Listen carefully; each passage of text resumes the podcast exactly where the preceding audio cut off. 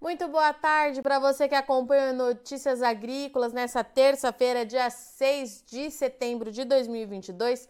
Eu sou Virginia Alves, nosso destaque agora aqui na nossa programação é produção de café. Cocamig divulgou recentemente que safra 2022 de café arábica no sul de Minas se consolida então com quebra significativa, um cenário que já era previsto pelo setor, mas essa quebra ficou ainda mais foi ainda mais expressiva do que era esperado anteriormente. Mas para a gente entender o que, que isso significa na prática, quais são esses números e como é que esse produtor deve seguir daqui para frente, nós vamos conversar com o diretor da Cocamig.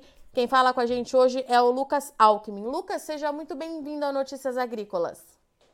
Boa tarde, Virginia. Obrigado. Prazer estar aqui com vocês aí para falar um pouquinho sobre a safra de café aqui no sul de Minas.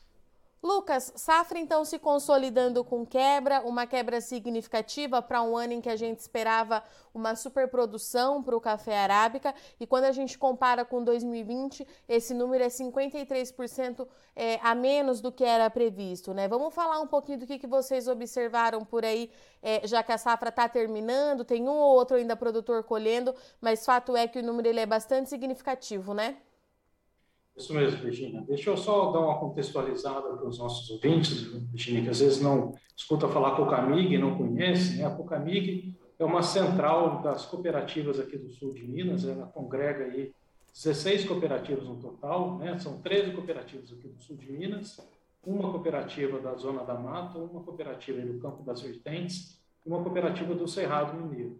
Só para você ter um pouquinho da, de noção do tamanho das cooperativas aqui, a gente está falando aí de mais de 80 armazéns de cafés, 83 lojas agropecuárias, mais de 50 mil cooperados filiados a essas cooperativas, cooperados ativos, cerca de 4 mil funcionários diretos e um faturamento bruto em 2021 que foi acima de 7 bilhões de reais.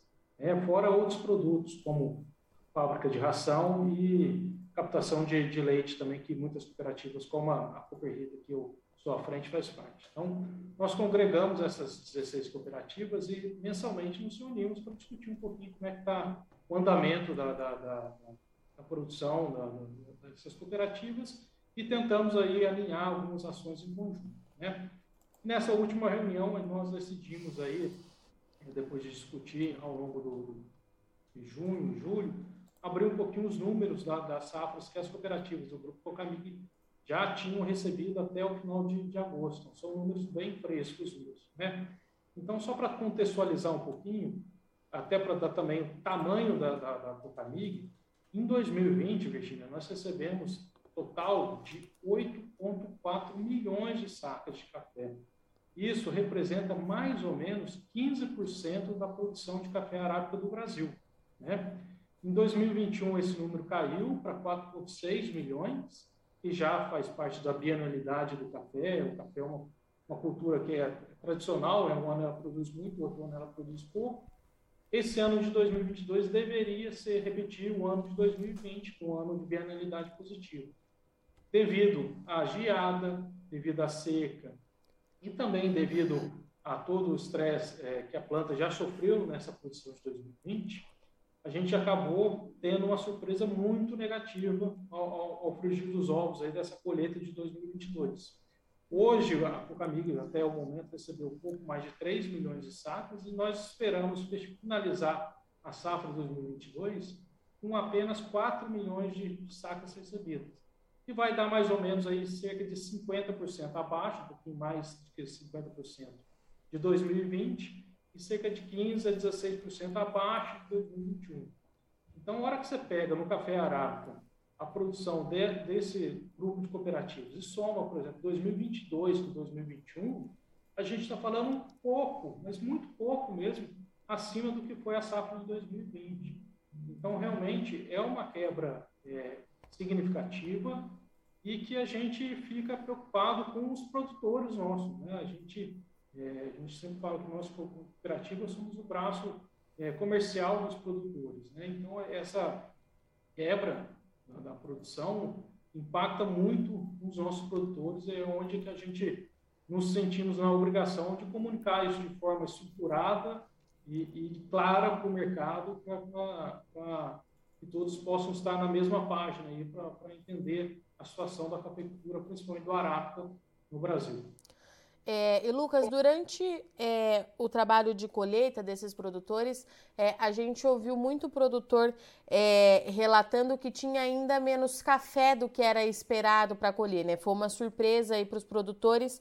É, esses números da Cocamig, então, é, eles confirmam isso, que a gente já esperava uma quebra, mas que ela ainda foi ainda mais significativa? Isso mesmo, Virginia. Nós fizemos aí, né, nesse, nesse desde de, de, do ano passado, né, depois que nós tivemos aquela geada no café, depois de quase 30 anos sem ter um evento de geada significativa, nós fizemos um levantamento entre nós lá, entre os nossos técnicos, técnicos aí das cooperativas que andaram rodando as regiões e fizemos uma estimativa de produção. Nessa primeira estimativa de produção que nós levantamos, nós imaginávamos que iríamos colher 15% acima de 2021.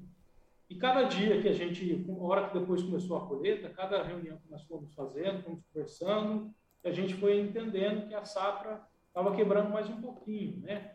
Não, entrou pouco café, não, mas as lavouras estavam bonitas, estavam folhadas, a produção é menor, então acabou atrasando a maturação um pouquinho. Então, algumas regiões estavam com muita dificuldade de mão de obra, que foi uma característica comum esse ano de dificuldade de trazer mão de obra para colher os cafés, né, para levantar esse café da, das árvores, né. Então a gente estava achando que talvez pudesse ser um pouquinho desse atraso, né. Mas como o clima manteve-se seco aí durante toda a colheita, eu acho que nós tivemos é, um episódio de chuva que paralisou a colheita, que foi agora no mês de, de agosto, que choveu algumas regiões entre 15 a 20 milímetros aí em dois dias, que também não é nada é, significativo, não, não, dá, como diz a turma na fazenda, que não dá nem para apagar o pó da, da, seca, né? A gente já chegou agora no final de, de agosto com o mesmo ritmo de colheita dos últimos anos. Né? A gente está estimando que mais de 80% do café já entrou nas cooperativas, né? O, os produtores já devem estar praticamente com 90%, 95% do café já, já colhido, né, já seco e beneficiado na, nas fazendas, né? Então a gente consegue agora, com, com, toda a clareza e com toda a garantia dos números dessas importantes cooperativas, afirmar realmente que, em vez de colhermos 15% acima de 2021, os produtores de café arábica do sul de Minas, do Cerrado, é, da Campos das Vertentes e um pouco da região da Zona da Mata acabaram colhendo menos. Na região da Zona da Mata é um pouco diferente, tá? É importante salientar que eles estão no ano de bianualidade, eles têm uma bianualidade muito mais acentuada que o Brasil como um todo no Arábica. O ano de 2020 foi realmente um ano muito bom para eles. O ano de 2021 foi um ano muito ruim, de baixíssima produção da zona da mata. E esse ano de 2022, não. Foi um ano de, de produção maior, mas muito aquém também de 2020. Importante falar isso mas no grupo Cocamigo como um todo, dessas 16 cooperativas, então no final das contas a gente chega no número 15% inferior a 21 tá. e 53% inferior a 2020. E Lucas, quando a gente faz é, esse comparativo entre os anos, 4 milhões de sacas, a gente sabe que é bastante coisa, né? Que de fato deve fazer muita falta nesse mercado. E o que eu queria entender é o seguinte: como é que a gente explica isso para os nossos compradores? Né? Claro que quem acompanha o mercado de café já esperava essa quebra, mas esses números chamam é, atenção, já que eles são ainda mais expressivos. Qual é o jogo de cintura que a Cocamig faz é, nesse momento para manter o produtor na atividade e ainda assim atender, de certa forma, esse mercado que pede por café? É, vamos lá, Virginia. Eu acho assim, importante a gente é, colocar os números, né, ter a clareza dos números e entender também que é, esse é um problema da cadeia como um todo. Né? A gente não pode é, olhar apenas para o, os produtores, esquecer que nossos é, consumidores precisam do café, né? nossos clientes, exportadores, traders e clientes finais lá no, no, tanto no Brasil como no exterior precisam de café, demandam café. Né? A gente tem, é, graças a Deus, a gente tem um, um um volume de, de, de, produção no Brasil que nos últimos anos, é, em 2018, 19 e 20, foram números positivos, então a gente, a gente ainda tinha um estoque de passagem que era confortável para abastecer o mercado. Né?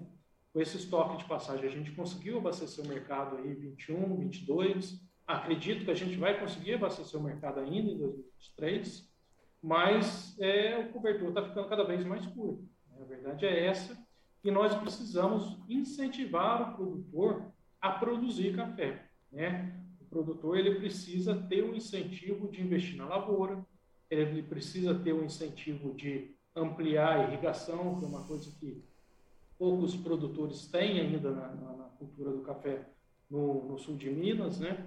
Então, como que, como que a gente pode fazer isso? Né? É dando rentabilidade para o produtor. Então, a gente acredita que o mercado é, o mercado é, no final das contas, o mercado é inteligente, o mercado, a mão invisível do mercado atua nesse sentido, né? E acreditamos que uma boa remuneração do, do preço do café, os produtores possam ter incentivo novamente a investir para aumentar a produção, para a gente continuar abastecendo o mercado. É muito ruim a gente ficar preocupado com o abastecimento de café, no, no, principalmente o arábica do Brasil. Então, o trabalho que a gente tem agora neste momento é de manter esse produtor na atividade. Lucas, 2021 a gente teve então esse estoque de passagem da safra 20 que ajudou bastante. A gente deve conseguir é, atender essa demanda em 22, mas o foco aí das cooperativas deve ser em manter esse produtor ativo e fazendo todos os ajustes necessários nessa produção. É isso?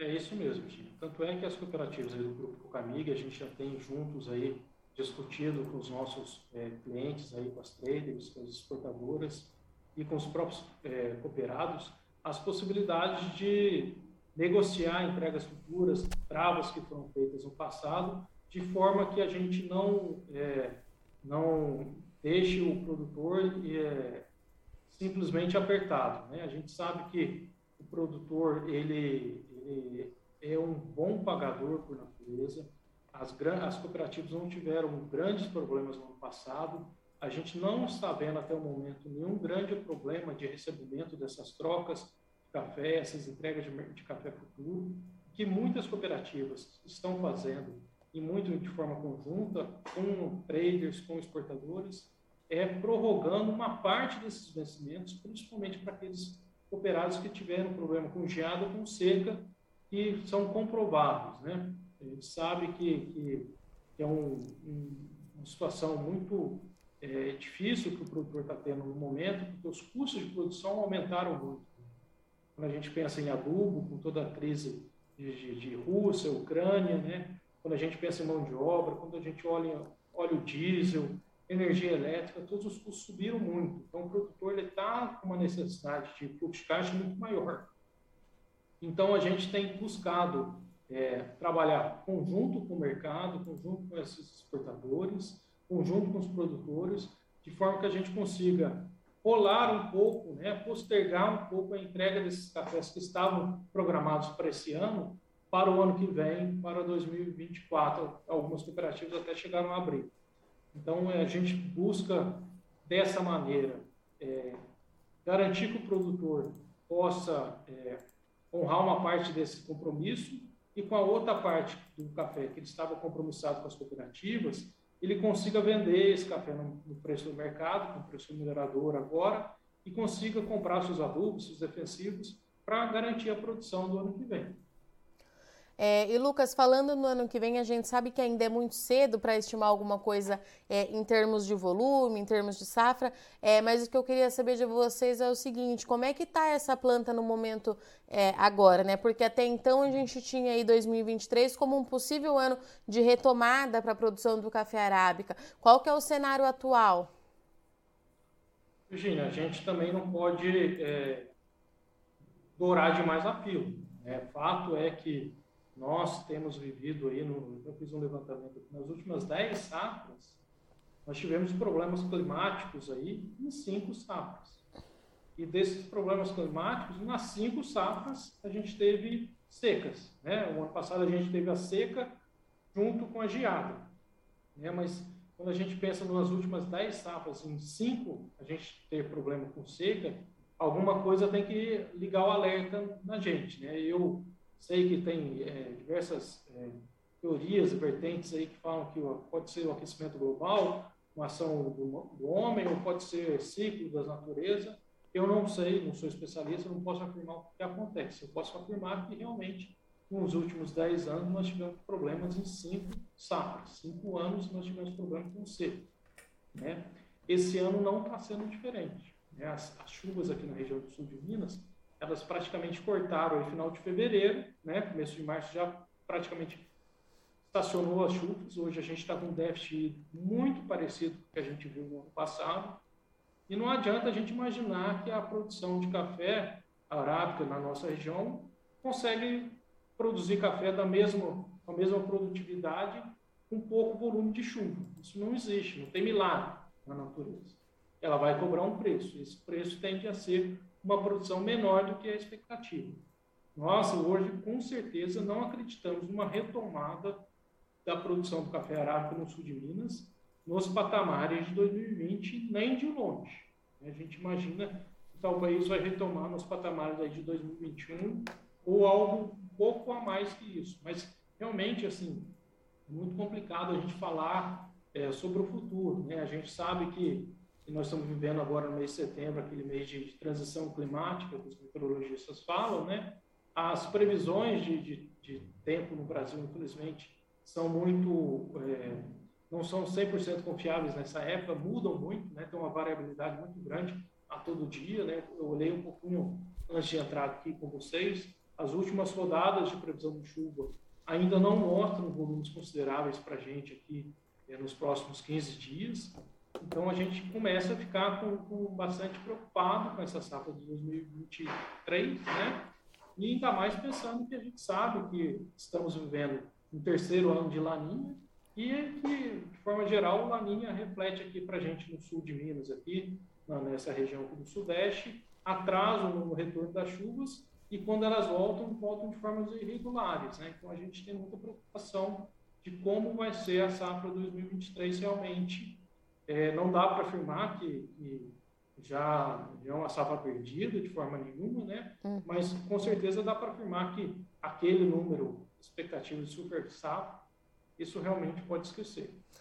E Lucas, é, se, a, se, o clima voltar à sua normalidade, né, que é uma coisa que a gente realmente não tem controle, como você disse, né, não tem como prever. É, eu acompanho de perto as previsões meteorológicas, porque eu sou especialista em previsão do tempo aqui do NA, e realmente é muito difícil nessa época do ano. Mas se a gente for falar no longo prazo, um clima dentro da janela ideal, é, quando que a gente poderia ter de novo uma superprodução? É possível estimar isso? Não, Virginia, infelizmente Muito difícil. Não, consegue, não, conseguimos estimar isso. É, a gente imagina que se chovesse, voltasse a chover normal, aí como deveria chover entre 2022 e 2023, aí sim, talvez em 2024 a gente recuperasse um pouco da produção, né? Mas a gente depende muito do investimento do produtor, isso que a gente fala. Vamos dizer, a gente viu que nos últimos anos aí, é, houve muito é, depauperamento das lavouras. Né? Quando a gente fala em lavouras na, na, região de montanhas, a gente tem uma dificuldade cada dia maior de atrair mão de obra para trabalhar nessas lavouras. Né? Uhum. quando a gente fala em, em, lavouras planas, mecanizadas, a gente houve, houve um incentivo muito grande para a migração para grãos. Né? A gente sabe que soja, milho, aí, todas as lavouras aí de, de grãos têm tido uma boa rentabilidade com com uma dificuldade de operação muito menor, uma facilidade de realização desse, desse lucro aí, dessa safra, muito mais simples do que uma lavoura de café. Então, infelizmente, a gente não teve incentivos no, no, nos últimos anos para pensar numa super safra de café arábica né, num, num horizonte curto de tempo. Essa recuperação, então, ela tem de ser mais lenta, Lucas, é isso? A gente vai depender de todas essas variáveis para, de fato, ela acontecer. Acredito que sim, Virginia, especialmente quando a gente está falando do café arábica.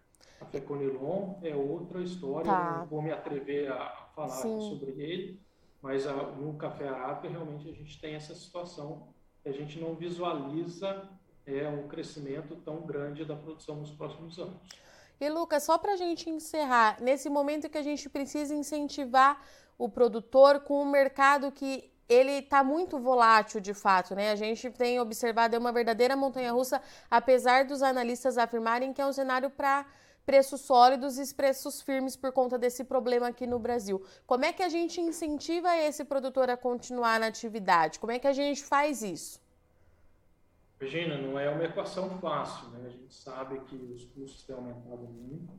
O custo de capital aumentou muito no Brasil nesses últimos anos, nesse último ano especialmente. Né? A gente saiu um plano aí entre 6%, 7% de juros, aí a gente está indo aí para 11%, 12%. Em alguns casos a gente sabe que tem sido oferecido por um mix aí de taxa de, de juros livre com, com, com é, taxa de plano safra, que dá mais de 14% ao ano. É um custo muito caro, né, que a gente não acredita que incentiva o investimento. Né, o investimento, quando a gente fala em café, a gente está falando de investimento de médio prazo, né, para você implantar uma lavoura de café e começar a ter resultado.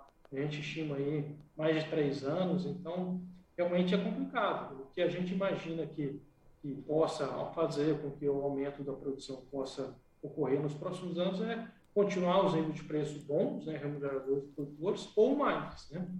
Esse nível de preço que a gente está vendo realmente são níveis históricos, né? mas os custos também estão em níveis históricos. Então, aquele grande incentivo, o produtor está muito é, reticente, Virginia. Ele, ele sabe que o, o, preço do café em torno de R$ 1.400 é um preço historicamente muito bom. Mas a hora que ele olha o custo dele e olha a produtividade baixa, ele fica reticente, ele não sabe se com esse valor de 1.400 ele vai ter uma rentabilidade no ano que vem. Então, como que a gente vai incentivar isso? É realmente o mercado pagar mais ao café do produtor para que ele possa incentivar, investir mais na lavoura, investir mais na fazenda, plantar novos cafés aí, para podermos ter aí no horizonte de 3, 4 anos aí, números maiores da produção do Brasil no café arábica. Lucas, obrigada, viu, pela sua participação, pela sua disponibilidade vir aqui conversar com a gente. Eu já deixo o convite aberto para você voltar mais vezes, porque a gente, pelo jeito, tem bastante coisa para acompanhar. Portas abertas para Cocamic, qualquer novidade que tiver por aí que vocês achem importante falar com o mercado e principalmente com o produtor. Portas abertas Notícias Agrícolas está aqui para vocês. Muito obrigada, viu? Eu que agradeço, Virginia. Uma boa tarde para vocês, boa noite para todos. Um ótimo feriado de independência para todo mundo amanhã. Né? Força Brasil, né? a gente tem um, um cenário político muito conturbado e complicado para frente, que é outra coisa que tira o som do produtor, tem tirado o som do produtor. Vamos confiar que Deus tem o, o traçado melhor destino para nós. Grande abraço e boa noite. Até a próxima. Portanto, essa foi a nossa conversa com o Lucas Alckmin, diretor da Cocamig, que trouxe para a gente então aí o cenário para a safra 22 de café arábica. Você vem acompanhando aqui no Notícias Agrícolas o produtor relatando, as cooperativas também relatando que tinha ainda menos café do que era previsto na colheita da safra 22. Os números vão se consolidando, as lideranças vão confirmando essa quebra significativa e quando a gente compara, de acordo com a Cocamig, com o ano de 2020, último ano de penalidade positiva para o Brasil, essa quebra é de 53%. É, quando a gente compara com 2021, ano de bienalidade baixa, que teve aí os impactos também das geadas, é, da seca, perdão, esse número é 16% a menos. Em termos de volume, o que, que isso significa? Pelo menos 4 milhões de sacas de café arábica a menos no mercado. Então a gente precisa continuar acompanhando bem de perto. O que chamou muito a atenção é, na nossa entrevista aqui com o Lucas é porque até aqui a gente vinha falando que 2023 pudesse ser o início de uma recuperação para a safra para a produção de café arábica aqui no Brasil. Ele disse que a situação não é bem essa, que essa recuperação pode ser que seja mais lenta do que esperado. Tudo, tudo isso por conta das condições climáticas, é, falta de chuva, volume baixo de chuva. A laninha continua preocupando muito. Pelo terceiro ano consecutivo, a gente pode ter aí um laninha influenciando o regime de chuvas nas áreas do Parque Cafeiro. Tudo isso traz bastante preocupação. Paralelo a tudo isso, o produtor com custo muito elevado, o mercado de grãos chamando esse produtor para fazer essa migração do café para as outras commodities. Então, tudo isso a gente precisa acompanhar no longo prazo, mas ele acredita que para 2023 não deve ser observada uma recuperação na safra de café arábica. O café ele é suficiente para atender essa demanda no momento? De acordo com o Lucas, sim. No ano passado a gente ainda tinha estoque da safra de 2020, que foi uma safra que se destaca aí quando a gente fala em termos de volume, é recorde na produção do Brasil, se destacou também na qualidade. Nesse ano, ele disse que o cenário ele é mais apertado, mas a gente tem condição de atender esse mercado, que a ponta compradora também já está se habituando a essa nova realidade do Brasil, porque o problema climático acontece e não acontece só aqui. É um cenário global da cadeia do café, por isso que a gente precisa continuar acompanhando muito de perto. Relação ao mercado, ele tende a continuar muito nervoso, porque, como eu disse, tem os problemas aqui no Brasil e tem problemas em outras origens produtoras. A Colômbia, por exemplo, divulgou ontem pela primeira vez em alguns meses, uma leve recuperação na produção de café arábica no mês de agosto. Essa recuperação foi de 4% em relação ao ano passado, mas os embarques da Colômbia recuaram 23% no mês passado. Isso é um número bastante expressivo e tudo isso deixa, é claro, o mercado lá em Nova York bastante instável, nervoso e tem ainda todo o fator é, político e econômico influenciando nessas cotações. Safra de 2022 vai terminando, de 2023 já está aí batendo na nossa porta e o produtor, de fato, tem muita coisa para acompanhar. Do lado de cá, Notícias Agrícolas continua buscando aí todas as informações, ouvindo todos os lados para você continuar sendo o cafeicultor mais bem informado do Brasil. Bom, eu agradeço muito sua audiência e companhia, mas amanhã, 7 de setembro, nós estamos por aqui e eu te espero por aqui, tá certo? Muito obrigada e até lá. Participe das nossas mídias sociais no Facebook Notícias Agrícolas, no Instagram, arroba Notícias Agrícolas e em nosso Twitter, arroba Noteagri. E para assistir todos os vídeos, se inscreva no YouTube, na Twitch, no Notícias Agrícolas Oficial.